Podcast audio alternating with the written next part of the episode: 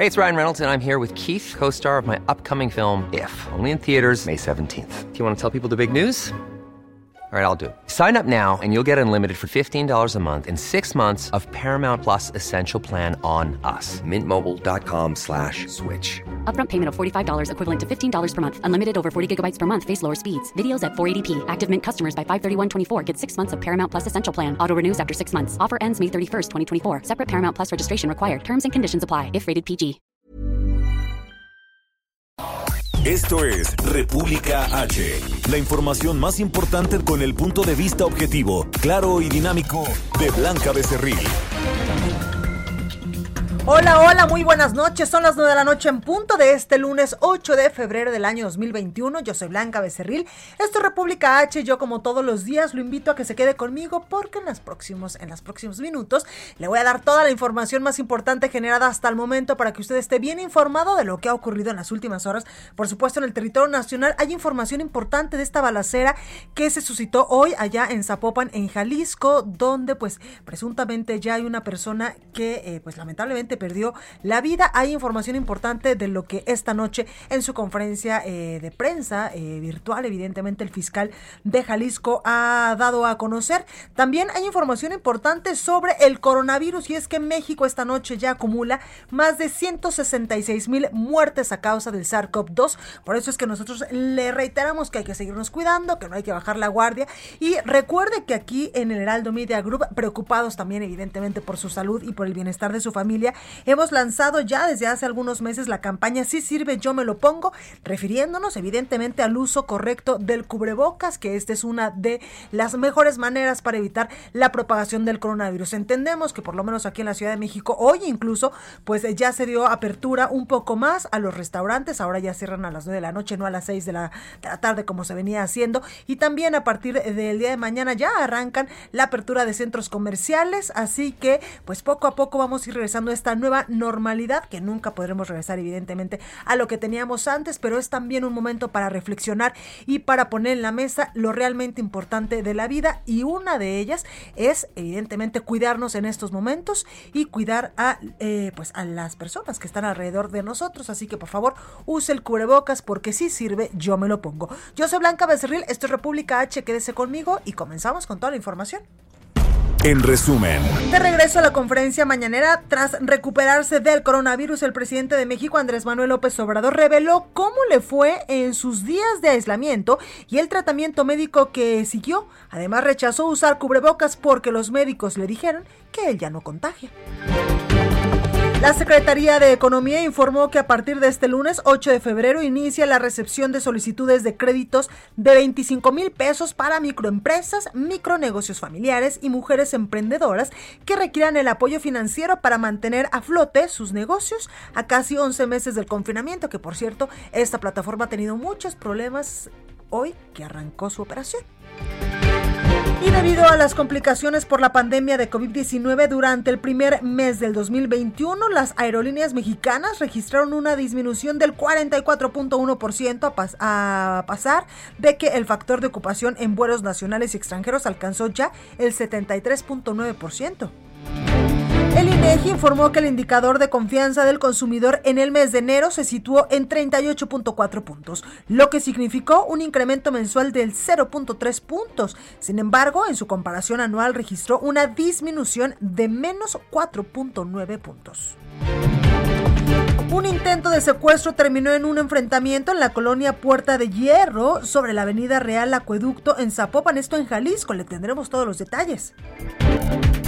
El Sistema Nacional de Seguridad Pública informó que durante el pasado fin de semana se cometieron en el país 226 homicidios dolosos. Guanajuato sigue ocupando el primer lugar en asesinatos con 32 durante ese periodo, seguido de Chihuahua y Michoacán con 19 y el Estado de México con 17. Este martes se llevará a cabo la continuación de audiencia en contra de Alonso Ancira, quien para evitar llevar el proceso en su contra en prisión, su defensa ofrecerá pagar en cuatro exhibiciones anuales un total de 200 millones de dólares como reparación del supuesto quebranto a Pemex por la compraventa de la empresa de fertilizantes agronitrogenados. reporte vial. Bueno, y vamos a las calles de la Ciudad de México con mi compañero Javier Ruiz. Javier, ¿cómo estás? Buenas noches. Hola Blanca, ¿qué tal? Te saludo con gusto, excelente noche. Pues Blanca, nos encontramos recorriendo la zona poniente del Paseo de la Reforma. Lo que hemos observado que ya ha mejorado bastante el aforo vehicular, al menos para quien transita del Auditorio Nacional y esto en dirección hacia la zona del circuito interior o bien para continuar a la columna del Ángel de la Independencia. El avance es bastante aceptable, solo hay que moderar la velocidad para, eh, para evitar algún accidente. El sentido opuesto de reforma, únicamente con asientos, asentamientos provocados por la operación de semáforos, al menos para quien desea llegar hacia la vía Cazadora o más adelante para continuar hacia la calzada general Mariano Escobedo. Mencionar que en el paseo de la reforma y la avenida de los insurgentes, el avance todavía es aceptable sobre insurgentes, al menos para quien se desplaza de la avenida Chapultepec, y esto en dirección hacia el Senado de la República. En este punto sí hay que manejar con bastante precaución blanca y es que hay muchos ciclistas pues reunidos aquí, incluso pues una gran aglomeración de personas que se encuentran en este punto.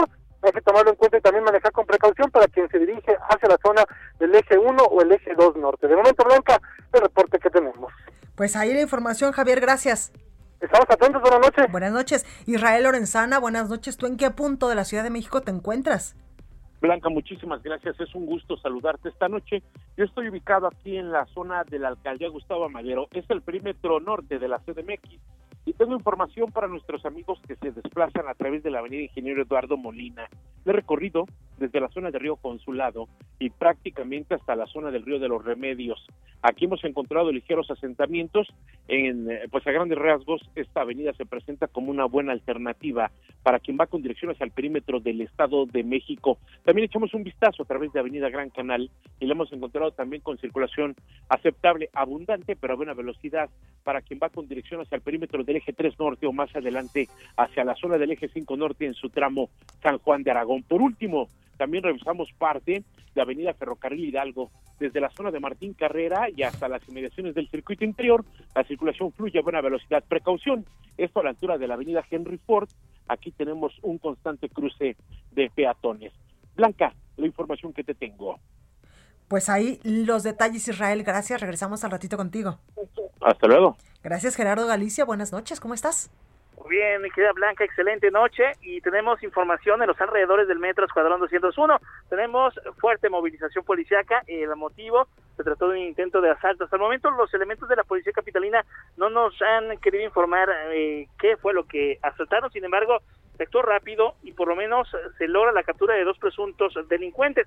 Estos sujetos portaban arma de fuego y prácticamente eh, tratan de disparar a los elementos policíacos, ellos reaccionan rápido, se logra la detención, uno de ellos de hecho va herido por arma de fuego y va trasladado a, hacia un hospital cercano a bordo de una ambulancia particular, hay otro sujeto que también fue detenido y en una patrulla va camino a la agencia correspondiente del Ministerio Público. Por ello, tenemos presencia de elementos policíacos en el eje 3 Oriente, la avenida Agustín Yáñez, prácticamente se ocurre a una cuadra del metro Escuadrón 201, únicamente hay que manejar con mucha precaución, luego de la detención de estos sujetos, ya poco a poco comienzan a retirarse los elementos policíacos. Y por lo pronto, el reporte.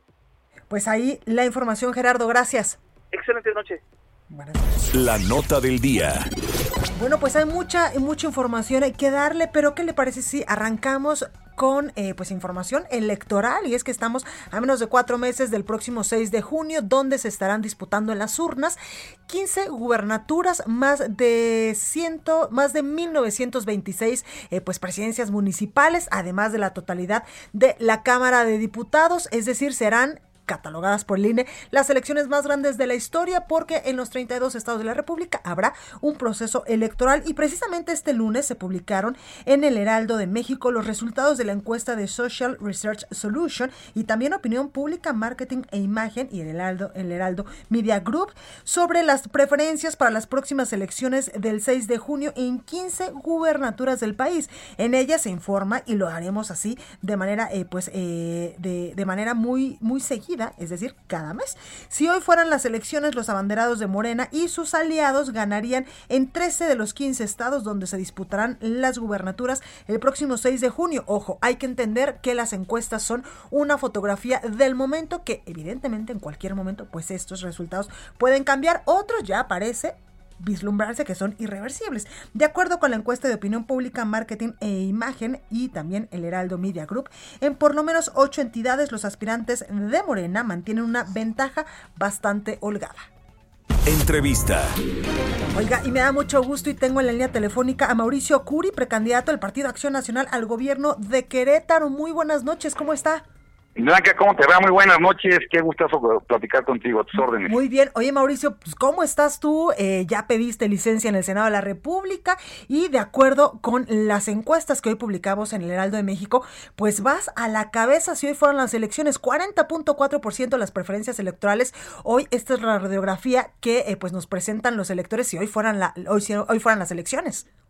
Así es, bueno, así como tú bien lo acabas de comentar, es una fotografía del día de hoy. El PAN en Querétaro está muy, muy sólido, está muy fuerte. Creo que esto se debe a que también tenemos un estado lleno de queretanos y de gente que le gusta trabajar y que viene aquí a cumplir sus sueños. Los queretanos lo que tienen a favor es que aquí no no no no eh, no estiramos la mano para recibir, aquí levantamos la mano para decir cómo podemos trabajar y cómo le podemos echar para poder cumplir nuestros sueños.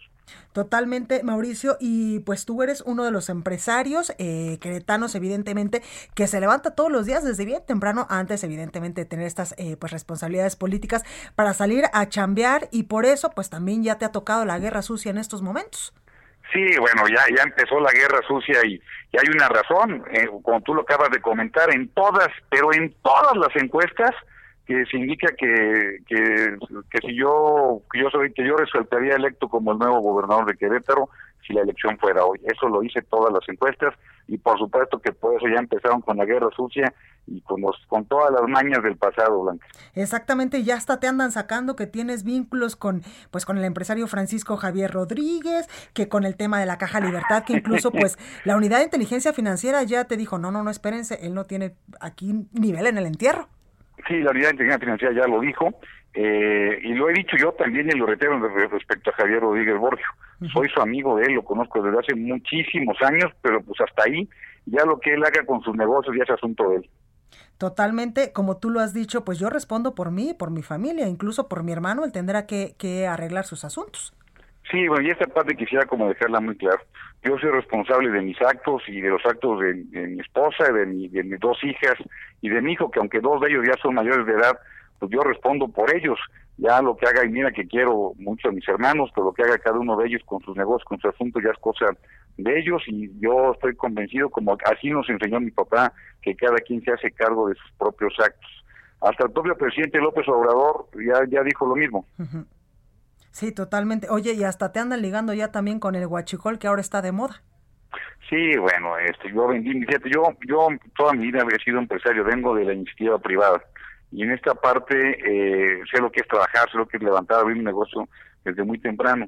Vendí mis empresas en el 2015, que las vendí a una empresa eh, que tiene gasolineras aquí en, aquí en el estado de Querétaro y en otras partes del país, pero no nada que ver yo con nada que ver con la gasolinera, ya ves que son es parte de la guerra sucia. Y hay que aguantarse cuando uno quiere ser gobernador, Mauricio, porque ahorita van empezando y eso que la campaña realmente todavía no comienza. Sí, mira, porque con este tiempo, y van a decir que hasta soy dueño del chupacabras y todo lo que van a estar diciendo.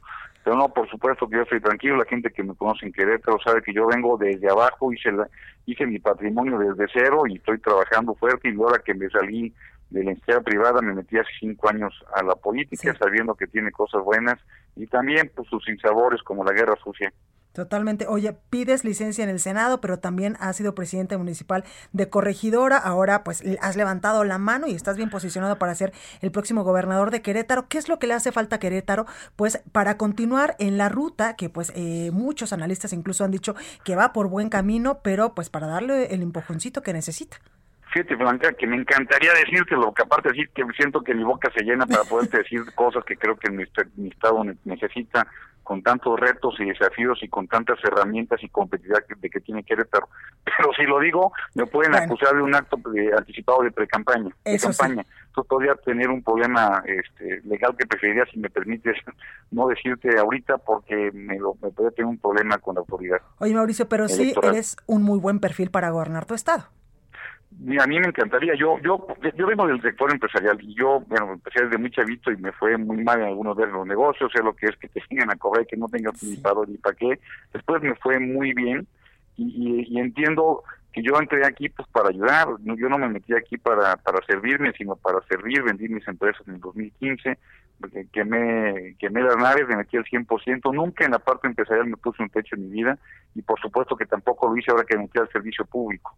Y cuando me metí como ser presidente municipal, eh, que por cierto creo que hicimos un trabajo bastante digno, después en la, en, como senador, coordinador, y ahora pues con esta aspiración que cualquier persona que se mete al servicio público quisiera ser gobernador de su estado. Claro. Oye Mauricio, dices, creo que hicimos un trabajo digno eh, como presidente municipal de Corregidora y yo creo que eh, pues la ciudadanía te lo está reconociendo porque sobre todo en la encuesta de El Heraldo de México tienes el 40% de posibilidades de ganar si hoy fueran las elecciones.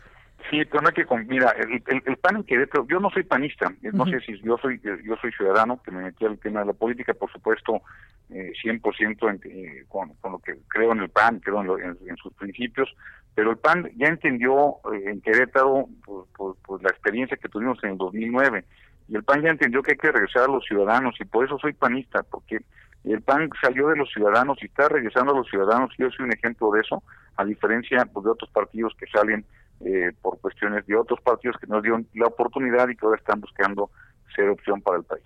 Totalmente, y además los queretanos, como te digo, pues te lo han reconocido. Oye, Mauricio, ¿y le vas a los gallos del Querétaro? Fíjate que te voy a hablar con toda la sinceridad, toda mi vida le fui a la América. Mi papá siempre le fue a la América, me encanta el fútbol, yo, sin embargo, jugué en los gallitos, por supuesto que mi equipo es, el Querétaro. Un partido, eh, Gallos de América, le voy a los gallos porque si no, no podrían volver a venir aquí a jugar equipos como el América, pero que estoy sinceramente, sincero, sincero, sincero, he sido águila toda mi vida y este y por supuesto que mi equipo también los gallos, aquí vivo, yo jugué inclusive en la reserva de los gallitos cuando era yo un chaval. Totalmente. Oye, eh, Mauricio, por último quiero preguntarte cómo se hará campaña, por ejemplo, en estos momentos de emergencia sanitaria, donde pues ya nos olvidaremos por algunos, por algunos tiempos de esas campañas masivas, donde pues incluso el candidato pues hacía, eh, no sé, eventos en, en, estadios o iba puerta por puerta. Ahora pues van a ser más por redes sociales y por los medios de comunicación, ¿no? Va a tener que hacer una campaña bien, bien diferente, una campaña de mucho ingenio, una campaña de poder acercar cualquiera que sea el candidato o candidato de los partidos tendrá que ser pues muy muy pegado a redes sociales, mucho aire, mucho muy pegado a que las reglas que, que dicten los diferentes eh, institutos electorales de cada estado, viendo el tema de la salud, que lo que estamos viviendo es muy fuerte. Lo que comentaba mi gobernador, el gobernador del estado de Querétaro, es muy cierto.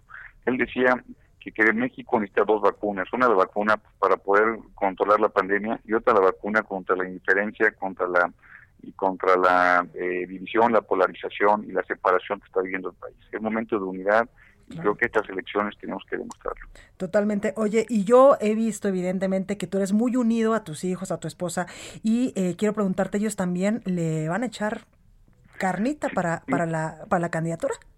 Sí, mira, mi esposa siempre me apoyó en todas mis locuras, eh, desde que no teníamos sentado y que la pobre se puso a vender el Medicaid de recién casados y después cuando eh, me, ya echamos a andar el negocio, nos empezó a ir bien, cuando fui presidente de la Cámara de Comercio me apoyó, cuando fui presidente de Coparmex me apoyó, cuando fui a para ser presidente municipal me apoyó, y cuando fui para senador también, y por supuesto que mi familia está comprometida con esta gran responsabilidad que me han dado los queretanos. Pues ahí lo tenemos, Mauricio Curi, precandidato del Partido Acción Nacional al Gobierno de Querétaro. Gracias en verdad por esta comunicación y mucha suerte y ya después te andaremos molestando para que nos digas pues cuáles serían tus propuestas de campaña para que pues cuando los tiempos electorales nos lo permitan, para que también pues los queretanos a través de este espacio puedan saber eh, pues qué le ofreces tú a Querétaro por supuesto que sí, entendiendo que el tema económico pues, va a ser central para lo que viene. Y yo, aunque no lo puedo hablar, sí digo que toda mi vida me acredita como una persona que sabe crear empleos. Y que, empezó desde abajo, que eso es algo importante. Exactamente. Pues Muchísimas gracias, Blanca, y siempre a la orden. Gracias, Mauricio, cuídate mucho. Gracias, hasta Entrevista.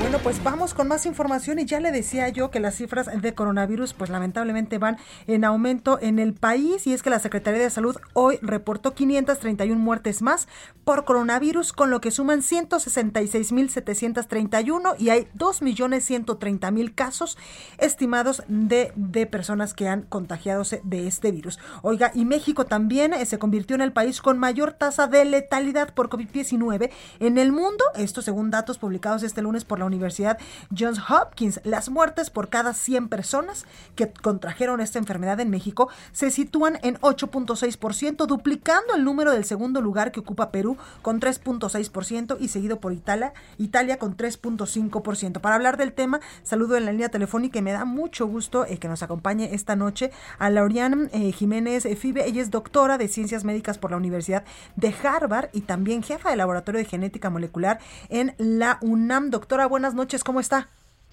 ¿Qué tal, Blanca? Muy buenas noches. Muy bien, gracias. Y gracias por la invitación. Gracias, doctora, por esta eh, comunicación. Oiga, pues México ya se convirtió en el país con la mayor tasa de letalidad por coronavirus en el mundo. Así es, así es. Es eh, una desgracia, verdaderamente, lo que está sucediendo en nuestro país. Tenemos los casos en aumento, las muertes en aumento, estos 531 es el colmo, ¿verdad? Que eh, después de nos han estado eh, se han estado reportando más de mil casos diarios todos los días durante todo el mes de enero y todo lo que va de febrero un día como hoy, en donde se reportan 531 muertes y la gente empieza a aplaudir de qué bueno que fueron tan pocos, es verdaderamente el colmo, ¿no? Porque en realidad, es decir, hay que ubicarnos en que hay países que, que pasan días, semanas, meses sin, sin tener una sola defunción por COVID-19, ¿no? Hay países, no sé, digo, eh, podemos decir Mozambique, por ejemplo, pues reportó cinco muertes, ¿no? El día de ayer, Afganistán mostró una, una muerte el día de ayer, cinco muertes, este, Corea del Sur tres muertes, por ejemplo, ¿no? Y decir 500 y la gente piensa que, pues, bueno, ahí la llevamos, no, no, no ahí la llevamos. Hoy es lunes, lo que típicamente pasa en nuestro país es que la gente que está encargada de registrar los datos de la pandemia y esto descansan los fines de semana bastante largos, ¿no? Entonces no hay quien registre esto y en los días sábado, domingo y lunes siempre vienen bajas y más cuando hay días festivos y demás, ¿no? Este, no es porque la gente no se esté muriendo, es porque la gente, la gente que reporta esto o que hace las prepara las cifras eh, de México, pues descansó el fin de semana, ¿no? Ya para mañana o pasado esto pues volverá a subir a más de mil como hemos estado teniendo en las últimas semanas. Es realmente lamentable. Doctora, ¿qué es lo que estamos haciendo mal? Mucho hemos platicado que incluso pues la estrategia a nivel federal no está funcionando y también pues mucho es eh, culpa de nosotros los ciudadanos que ya bajamos la guardia. Pues sí, eh, indiscutiblemente, pero necesitamos hablarlo con claridad, es decir, el gobierno nunca ha tenido mensajes claros hacia la ciudadanía, ¿no? Somos muy rápidos en empezar a culpar a los mexicanos de lo que está pasando, ¿no? Lo que está pasando, o sea, aquí la culpa recae prácticamente en, en el 100% en la estrategia gubernamental, porque si desde el primer día nos, se les hubiera dicho, nos hubieran dicho a los mexicanos que aquí se iban a poder sumar medio millón de muertes o qué sé yo, ¿no? Que aquí el problema era muy grave, muy difícil de controlar, es una enfermedad letal, muy contagiosa. Si se hubiera hablado con claridad, ¿no? Entonces la gente hubiera entendido esto desde el principio. Ahora somos muy rápidos en decir es que los mexicanos somos necios. Pero bueno, cuando la necedad viene directo desde el presidente de la República, quien el día de hoy, el día de hoy, incurrió en una irresponsabilidad verdaderamente este, imperdonable, ¿no? Cuando dice que no usa el cubrebocas porque ya, ya se infectó, él ya tuvo coronavirus. Correcto. Entonces, pues yo no lo uso porque mis doctores me dicen, esto lo ha repetido muchas veces, ¿no? Yo no uso el cubrebocas porque mis expertos, el doctor López Gatel y el secretario de Salud, le dicen que él no necesita usar cubrebocas, ¿no? Entonces, eh, hoy eh, finalmente sale de, de su, su convalecencia de COVID-19, ¿no? Estamos todos a la expectativa, ¿qué es lo que, qué hará ahora el presidente, ¿no? Optará por la opción de Boris Johnson, que quien después, el, eh, el primer ministro de Reino Unido, ¿no? Quien después de haber tenido coronavirus de forma relativamente grave, pues tuvo como una epifanía, cambió por completo la estrategia de su país y mejoró todo, ¿no? O, o bien optará por la estrategia Donald Trump, en donde después de recuperarse de COVID-19 lo que hizo fue eh, como si no hubiera pasado nada y entonces llevó a su país a sumar casi medio millón de muertos, ¿verdad? Entonces, y ahora pues se para hoy en Palacio Nacional y lo que dice es no necesito ponerme cubrebocas, en México somos libres, aquí se prohíbe prohibir y no sé qué tanta tontería. Y entonces, bueno, pues el mensaje que le está dando la población, ¿cómo se le dice a alguien que no trae cubrebocas? Póngase el cubrebocas. No, mi señor presidente dice que no es necesario. Claro, y eso te lo dice la Pues gente sí. en la calle. Sí, exactamente, ¿no? Entonces, pues sí, queremos culpar a la gente, pero es que, a ver, llevamos casi un año en este semiconfinamiento, Claro. ¿no? Si las autoridades hubieran hecho lo que tenían que hacer para controlar los contagios en la comunidad, no necesitaríamos seguir tanto tiempo confinados, Pues ¿no? ahí lo tenemos. Doctora, muchísimas gracias por su participación como siempre. No, al contrario, muchas gracias por la invitación. Gracias. Buenas noches. Gracias. Vamos a un corte y yo regreso con más. Continúa escuchando a Blanca Becerril con la información más importante de la República en República H. Regresamos. Estamos de regreso con la información más importante de la República en República H con Blanca Becerril, transmitiendo en Heraldo Radio. En resumen, Hoy por coronavirus en México se registraron 166.731 muertes, 531 más que el día de ayer, además de 1.936.013 contagios confirmados, es decir, 3.868 más que el día domingo. Las autoridades sanitarias informaron que tres entidades de la República Mexicana siguen en riesgo máximo por el alto número de contagios e índices de hospitalización. En términos de ocupación hospitalaria, se ubica la Ciudad de México con el 80%, Morelos con el 77% y el Estado de México con el 72%. El Auditorio Nacional abrió sus taquillas a partir de este lunes para que todos aquellas o todas aquellas personas que quieran hacer efectivo su reembolso por espectáculos que no se realizaron o fueron pospuestos por la crisis sanitaria ocasionada por el coronavirus, eh, pues puedan ir a reclamarlos. El horario de funcionamiento será de las 10 de la mañana a las 3 de la tarde. Gobierno mexiquense decidió separar de su cargo al doctor Carlos Aranza Donis, eh, quien fungía como coordinador del Instituto de Salud del Estado de México, luego de darse a conocer su asistencia al Super Bowl en Tampa, Florida, el día de ayer. Un mes después del incendio en el centro de control del metro de la Ciudad de México, todas las líneas se reactivaron con un número disminuido de trenes en circulación. Este lunes, la línea 2 del metro, que va de Tasqueña a Cuatro Caminos, fue la última en reanudar el servicio con poca afluencia de personas y mucho tiempo de espera.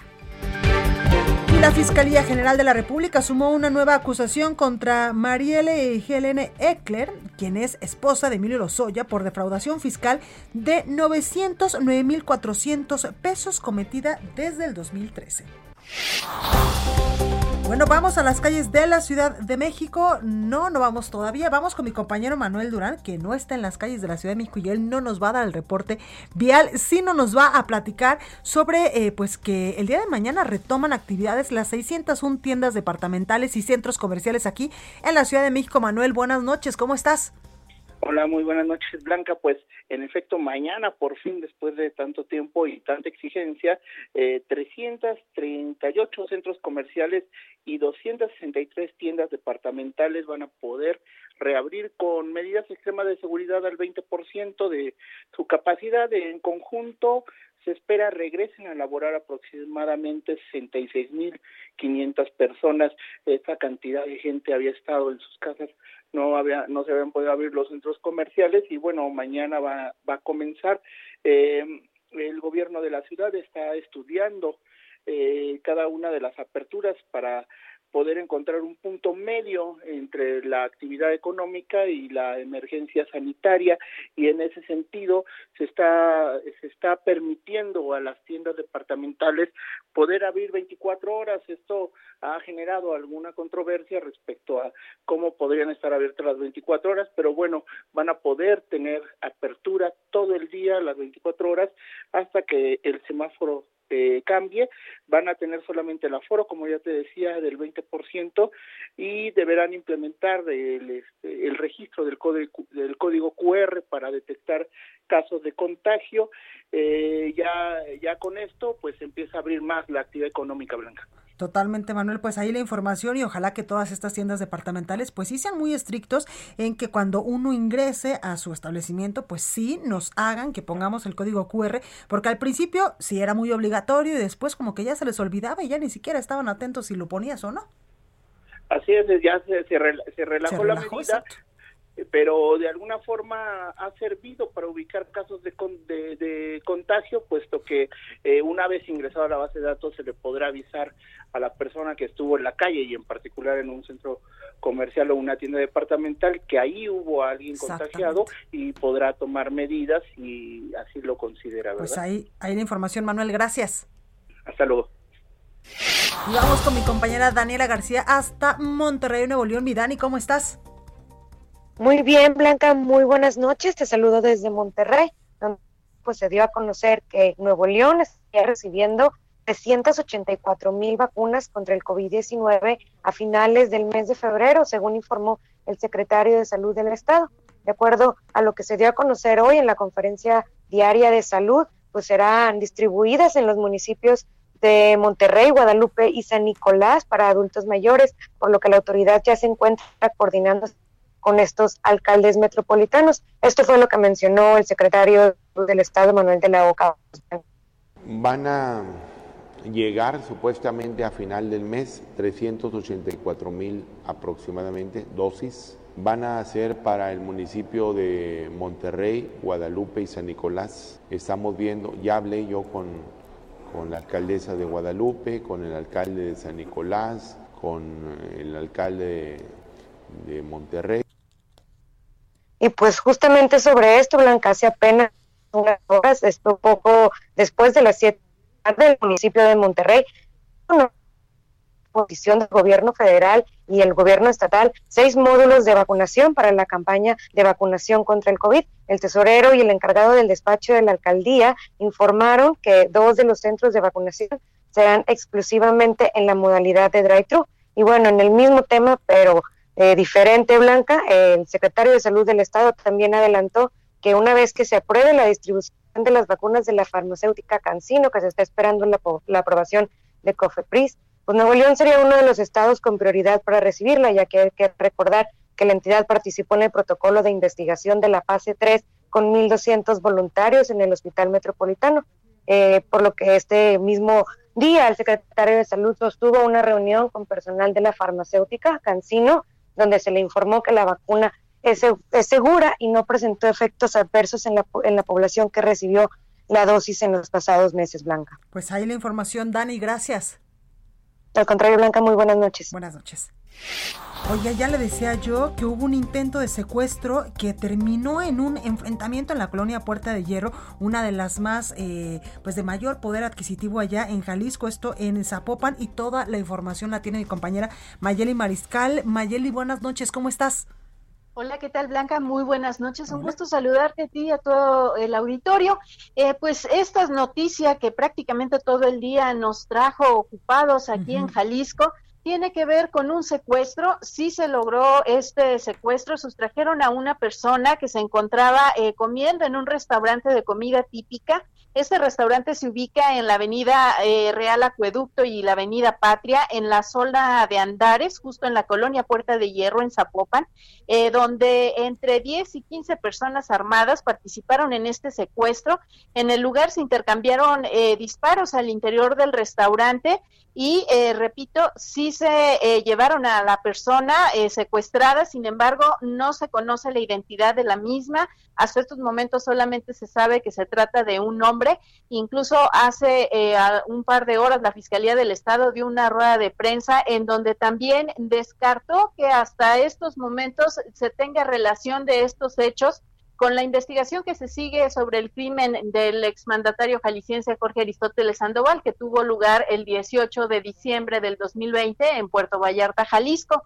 Estas versiones también estuvieron en redes sociales luego de que se difundieron una serie de videos tomados justamente eh, pues por vecinos de la zona, incluso es una zona en donde hay oficinas y otros restaurantes, es un corredor gastronómico, así es que eh, pues hubo varios videos en las redes sociales que permitieron también identificar, se utilizaron al menos cuatro vehículos por parte de estos eh, delincuentes en donde pues eh, sustrajeron incluso uno de ellos, de los delincuentes que resultó herido, lo subieron a una de las camionetas, posteriormente lo abandonaron afuera de un hospital privado en donde perdió la vida ya al momento que los médicos se acercaron a revisarlo, eh, pues verificaron que había perdido la vida y eh, pues hasta estos momentos el saldo es eh, justamente este delincuente o presunto delincuente que pierde la vida, además de tres personas, dos meseros del propio restaurante y un elemento de la policía de Zapopan que se encontraba en las inmediaciones y quien intercambió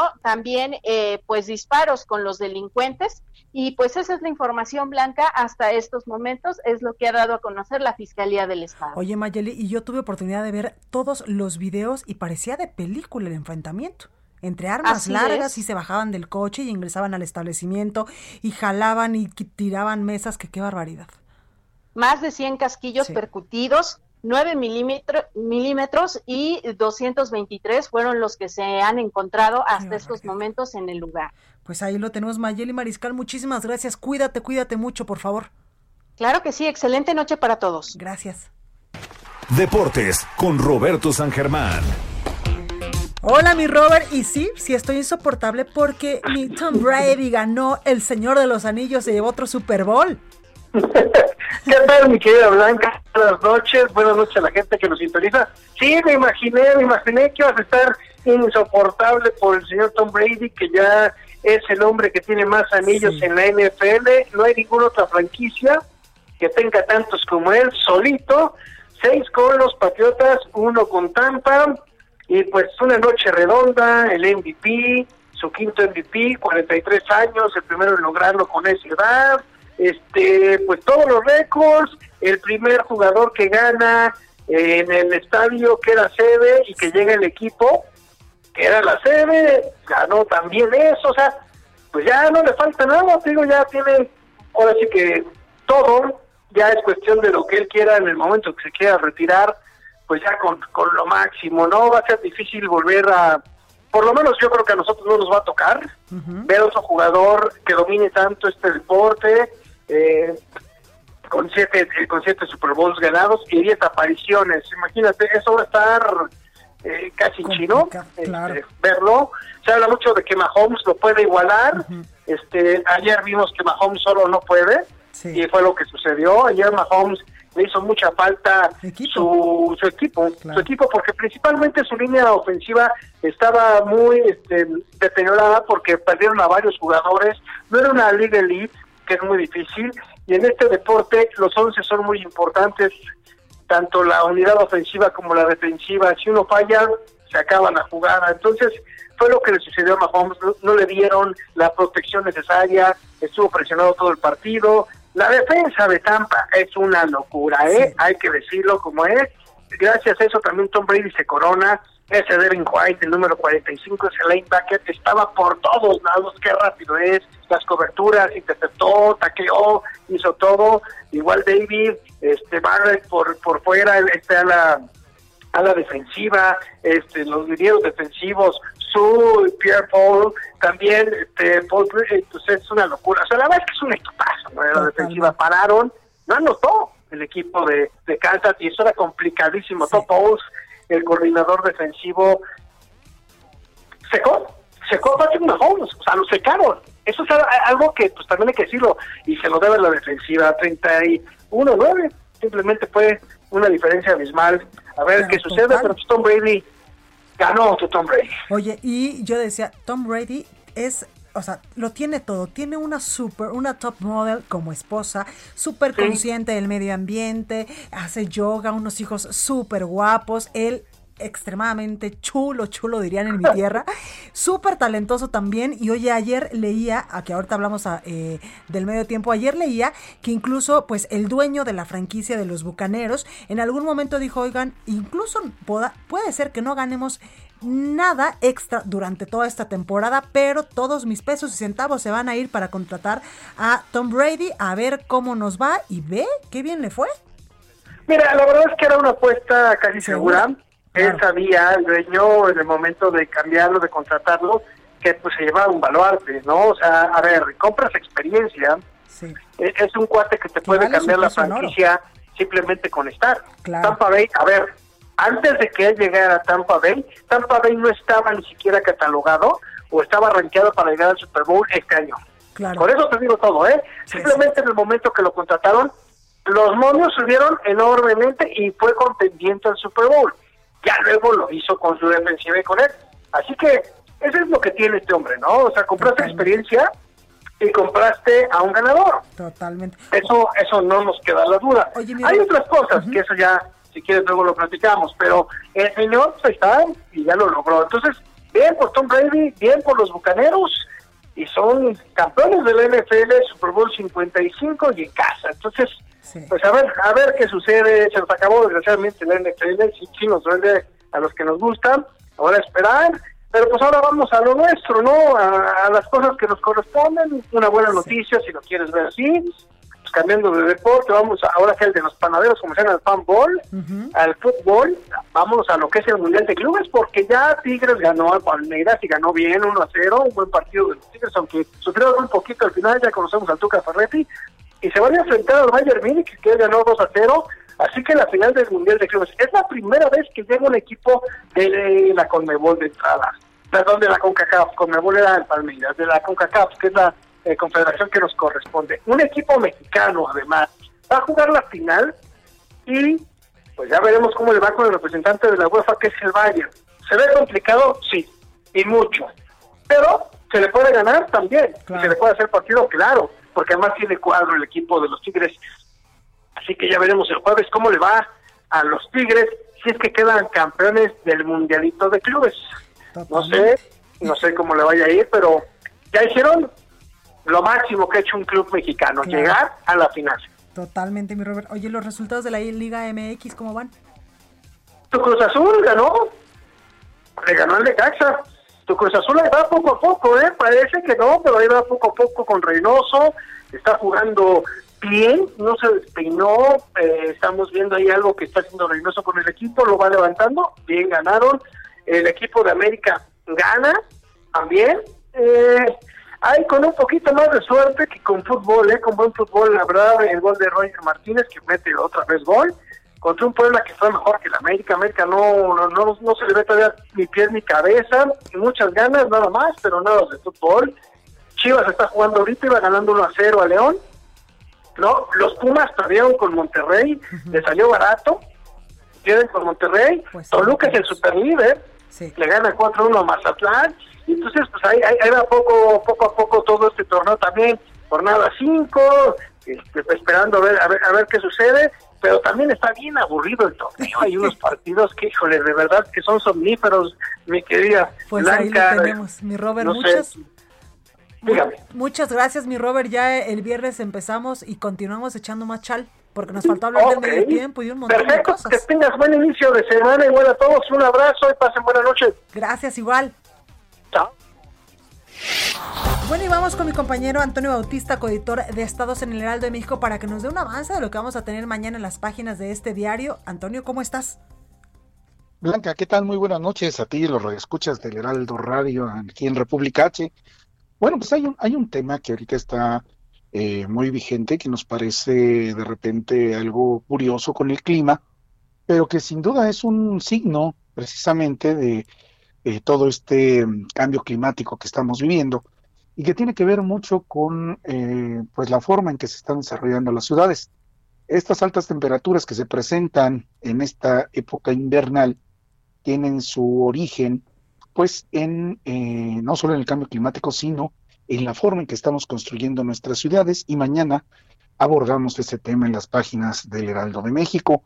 Esto debido a que en lo que va de esta temporada, pues tan solo el fin de semana, se reportaron temperaturas muy altas de hasta 45 grados en, eh, regiones de Michoacán, Guerrero y Chiapas.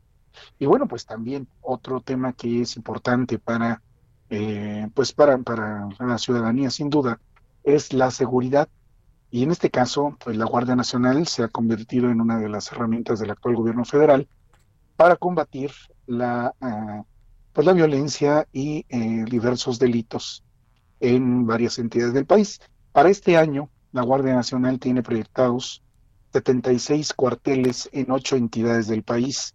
Mañana traemos eh, en las páginas del Heraldo dónde se van a construir estos cuarteles y cuál es la entidad que destaca porque eh, pues va a tener un total de 22 centros de este tipo, Blanca. Pues ahí la información, Antonio, gracias y leemos mañana El Heraldo de México. Así es, muy buenas noches. Buenas noches. Entrevista. Oye, me da mucho gusto saludar esta noche a José Luis Rodríguez. Él es vicecoordinador de Morena en el Congreso de la Ciudad de México. Muy buenas noches, diputado. ¿Cómo está? ¿Qué tal, Blanca? Muy buenas noches. Me da mucho gusto también saludarte a ti y, por supuesto, a tu auditorio. Gracias. Oiga, diputado, pues cuénteme en qué andan allá en el Congreso de la Ciudad de México y también, pues, sobre la renovación de la Auditoría Superior de la capital. Sí, bueno, pues justo estamos ya en una etapa y en una ruta en la que vamos a convocar a la Comisión de Rendición de Cuentas, que es la comisión que me corresponde presidir en el Congreso Capitalino, para poder arrancar con el proceso de análisis para la renovación de la Auditoría Superior de la Ciudad de México. Y me parece, bueno, por supuesto que es uno de los temas fundamentales que estaremos analizando durante estos próximos días en el Congreso de la Ciudad es el área de fiscalización y bueno, por supuesto que implica y representa una de las mayores atribuciones con las que cuenta el Congreso Capitalino, que tiene que ver con el recurso público y con la ruta de eh, lo que hacen las unidades responsables de gasto en una ciudad como la nuestra. Claro. Oye, eh, diputado, y qué importante esto que nos cuentas, porque eh, pues este es un órgano que da certeza, pero sobre todo certeza de que se están eh, pues usando los recursos públicos de manera adecuada y sobre todo en este momento donde pues tenemos una emergencia sanitaria y donde hay momentos en los que yo creo que los gobiernos ya no saben ni de dónde sacar dinero y de dónde mover el dinero para poder tener un poco más de recursos en cuestión pues de salud por el asunto del coronavirus. Y aquí en la Ciudad de México, como las cifras siempre son lamentablemente altas por número de contagios, pues me imagino que también ahí van a tener pues especial atención. Así es, porque implica que estamos atravesando una etapa de ciudad pues atípica en razón de la pandemia que nos ha, correspondido vivir y pues afrontar también desde el ámbito de gobierno implica la reasignación de prioridades. Hoy en día la salud ha adquirido una prioridad que en años recientes, debemos señalar, no constituía una prioridad de carácter estatal. Entonces, bueno, por supuesto que hoy el enfocar todos los esfuerzos en esta materia está absolutamente redimensionado y claro que un órgano de fiscalización como es la Auditoría Superior se vuelve muy importante y relevante para la ciudad. Además es un nombramiento que eh, es importante que el auditorio sepa que es por siete años, lo cual implica pues que por supuesto que debemos de cuidar que sea una persona que cubra con el perfil absolutamente adecuado, ¿no? Totalmente. Oye, diputado, y también he seguido pues, eh, pues muy de cerca todos los trabajos que están haciendo y una de las leyes que me parece en lo particular más importantes que han aprobado en los últimos meses, pues es esto de la prohibición de, de usar plásticos en la Ciudad de México, que ya bastante daño le hemos hecho al medio ambiente y que justo ahora en la emergencia sanitaria, pues el medio ambiente nos ha dicho gracias por darme este respiro que ya hasta ballenas vemos en Acapulco. Sí, fíjate qué importante ese tema, lo aprobamos en diciembre de 2019, entró en vigor una parte de estas reformas a la ley de protección ambiental en enero de 2020 y ahora en enero de 2021 ya el avance para evitar el uso de pues, plásticos de un solo uso en una ciudad como la nuestra, que además va a tener un impacto realmente positivo, no solo en la ciudad, sino en el país entero y obviamente en el mundo, sobre todo en función de, como tú bien mencionabas también al inicio de la conversación, somos una eh, ciudad enorme con una población eh, pues muy importante a nivel eh, mundial, que por supuesto que el hecho de marcar un nivel de conciencia y de cambio de paradigma jurídico en favor del medio ambiente, claro que ayuda, ¿no? Totalmente. Oiga, diputado, ¿y qué otros temas están ya por tratar en estas semanas, en estos meses?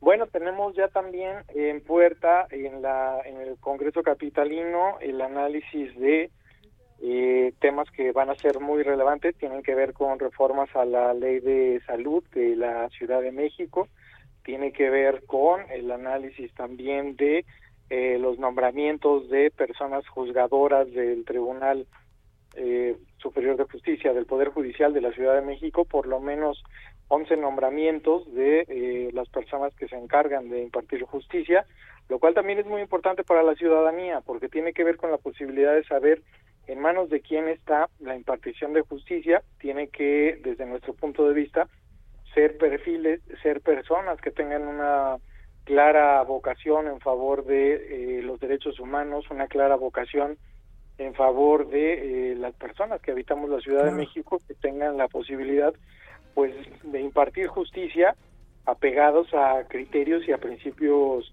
de carácter internacional, de derechos humanos y de carácter nacional. Fíjate que ese tema es muy relevante porque el año pasado, en noviembre-diciembre, realizamos la aprobación de personas que eh, fungen ahora como magistrados del Tribunal Superior de Justicia y fueron rechazados cuatro perfiles que no eh, tenían una vocación Pues de, de impartir justicia con perspectiva de género. Pues ahí claro, lo tenemos. una pauta importante. Diputado José Luis Rodríguez, vicecoordinador de Morena en el Congreso local, gracias por esta comunicación. Muchas gracias, muy buena noche, un abrazo para, para todos y todos. Yo les espero el día de mañana. Esto fue República H, la información más importante de lo que pasa en el interior de la República, con el punto de vista objetivo, claro y dinámico de Blanca Becerril. Continúa escuchando Heraldo Radio, donde la H suena y ahora también se escucha. Una estación de Heraldo Media Group. Planning for your next trip? Elevate your travel style with Quince. Quince has all the jet setting essentials you'll want for your next getaway, like European linen, premium luggage options, buttery soft Italian leather bags, and so much more. And it's all priced at 50 to 80% less than similar brands. Plus, Quince only works with factories that use safe and ethical manufacturing practices. Pack your bags with high-quality essentials you'll be wearing for vacations to come with Quince. Go to quince.com slash trip for free shipping and 365-day returns.